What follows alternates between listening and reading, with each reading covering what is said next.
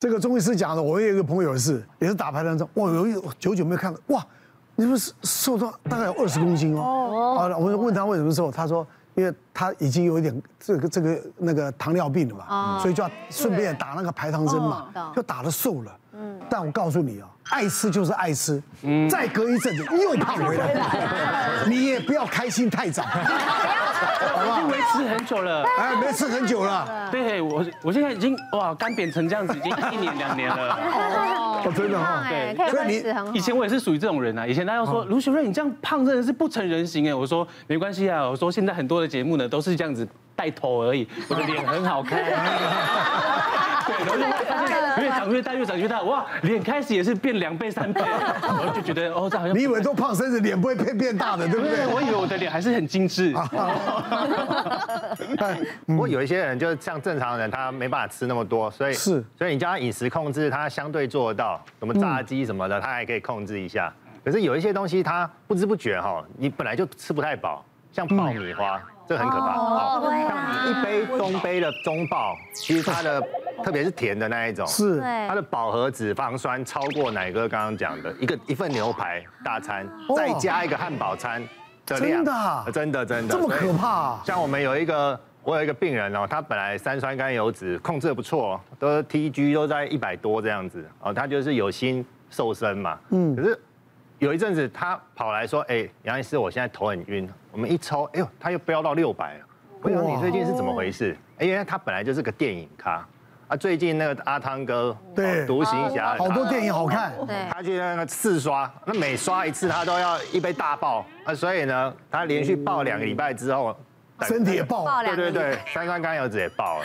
他们，他就觉得。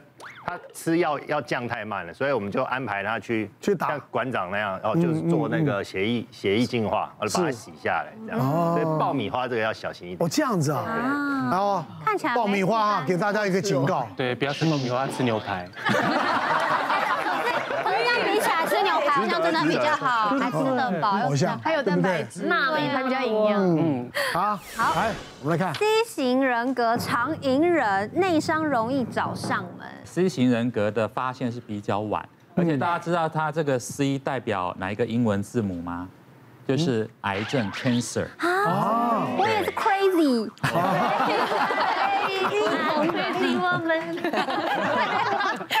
啊，讲好听是委曲求全啊，但是他的委屈经常求不了全。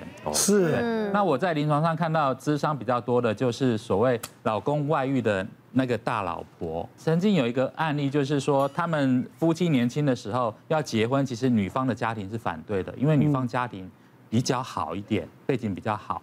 那可是呢，女方还是毅然决然就嫁给这个先生。那先生后来也蛮争气的，就是说。呃，事业啊，各方面都做得很好，但是你知道，男人有钱之后就会变坏。那太太因为年轻的时候要嫁这个先生，家里反对嘛，所以太太也都不敢跟娘家讲。然后再加上说小孩也小，所以就是这个大老婆就一直隐忍。那隐忍到有一次，她去做那个定期的健康检查，发现说，呃，乳房有硬块，然后就是就是乳乳癌。对，但是还好是算蛮出奇的，所以照理讲应该就是愈后会很好，就不太会复发。可是这个太太就是一直复发，一直复发。嗯，后来她的那个医生就说她的性格太过压抑，就转介到这边来。是，对。后来呢，我就说那你要不要跟先生讲说你这几年受的委屈啊？啊，后来他说他我讲不出来。我说那你用写的，你开始写日记，然后就不要拿给先生看，先拿给我看。他写了几篇之后呢？他就决定，就是鼓起勇气，要要拿给先生看。我说好，那你下次就把先生一起约过来，就做夫妻之商。后来那个先生看到那篇日记，太太的日记之后，天生其实也蛮内疚的，因为他不知道说太太压力那么大，他觉得他虽然在外面玩，可是都不会放弃这个家庭。他以为呃太太过了这一关，但没想到太太太其实都是一直压抑自己的情绪。后来就说那。太太，其实你也可以，就是说，趁现在，就是跟先生讲，你这几年过得不好，你的委屈等等。没想到这个太太 一开始就说，就停不下来，就变成后来先生跟我讲说，太太就一直抱怨他，一直抱怨他。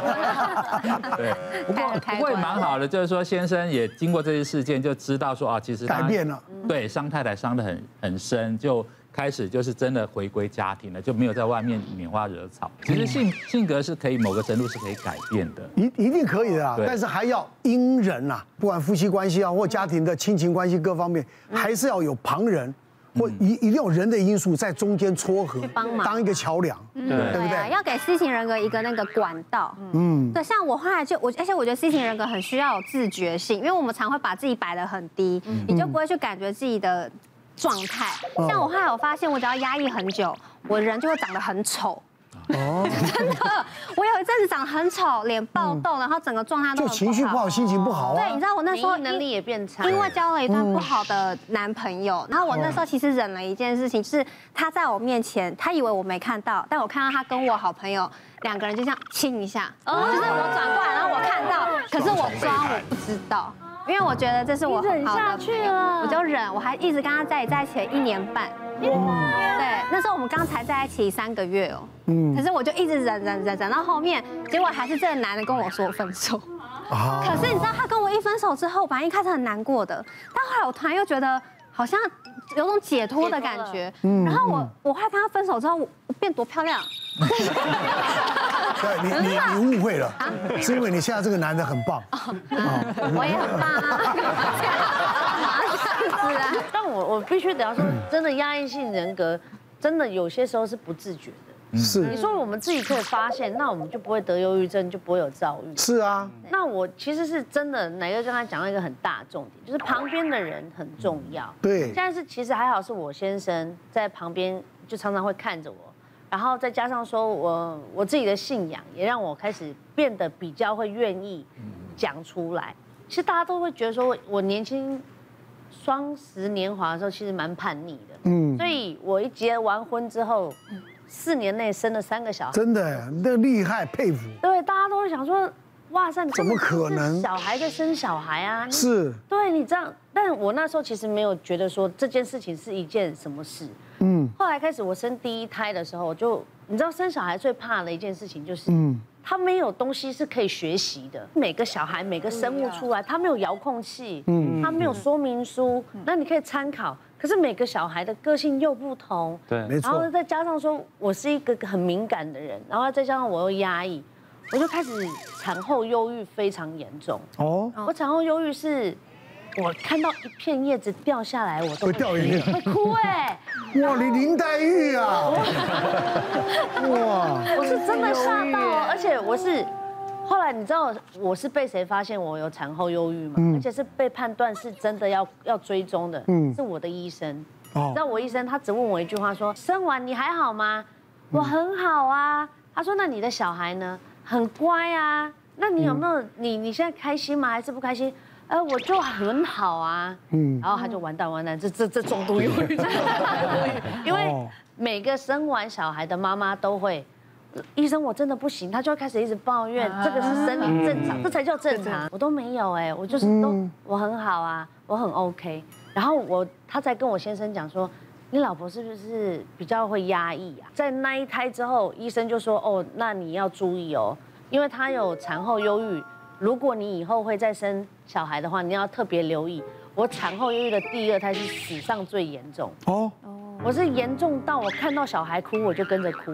哦，然后我抱着他哭，我我哭他也哭，然后我看着树叶掉下来我也哭，我看着夕阳我也哭，嗯。然后那时候我老公又在外面又是在上班呃对，又高阶主管，对一直开会，我就真的动没掉，然后我先生就说我辞职吧，嗯，我我觉得你看起来不太对劲哎，我哦，回来家里是那种狂，人家是生完是胖歪的。你是狂瘦在那个状态是整个就是枯萎的感觉，对，憔悴，真的憔悴。然后生完第二胎，然后到生到第二、第三胎之后，可能也就生多，也就习惯了。